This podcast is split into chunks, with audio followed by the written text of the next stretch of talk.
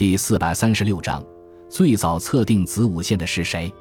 异形，约公元六百七十三至七百二十七年，唐代僧人，俗名张遂，魏州昌乐（今河南南乐）人，一说河北巨鹿人，是著名的天文学家、数学家和佛学家。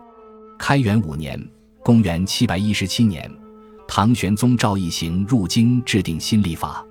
义行与机械制造师梁令赞合作。创制出了黄道游仪和水运浑象仪，改进了观测仪器，掌握了大量的天文实测资料。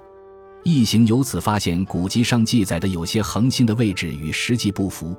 于是重新测定了一百五十多颗恒星的位置，这大大提高了新历法的精度。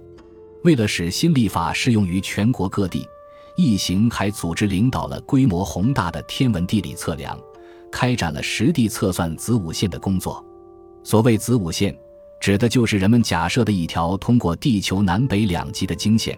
测定出子午线的长度，就可以测知地球的大小。异形在全国选了十三个观测地点，其中最北端的观测点在今天蒙古的乌兰巴托西南，最南端的观测点则在今天的越南中部。通过艰巨而严谨的实测工作，异形推翻了过去一直沿用的“日影千里差一寸”的错误结论。得出三百五十一里八十步，而极差一度的新结果，指出子午线一弧度的距离为一百二十九点二二公里，而现代用精密仪器测量的结果是一百一十一点二公里。虽然两者差异是比较大的，但是作为世界上对子午线长度的第一次实地测量，异形的这一成就在中国以及世界天文学发展史上都有着重大的意义。